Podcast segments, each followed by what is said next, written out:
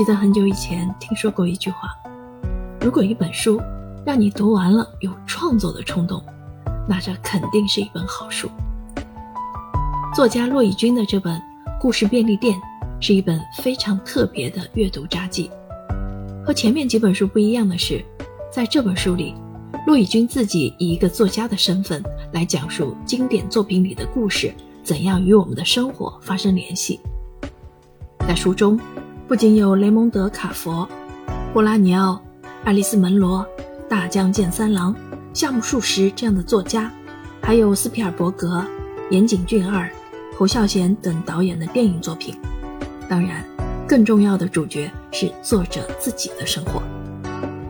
四十个不同的故事之中，我们能够看到骆以军自己作为创作者是如何在生活中寻找灵感。在自己看过的艺术作品中找到与自己经验的关联，并把它们变成属于自己的生命体验。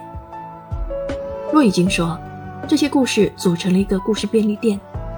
便利店的确是亲民的，它就像是你的邻居，二十四小时温馨地亮着灯火，你随时可以进去寻找必需品。虽然它是关于创作的，但它并非工具书，可以说。”这本书最宝贵的地方，是它散发着的独特的、属于创作者的纯真。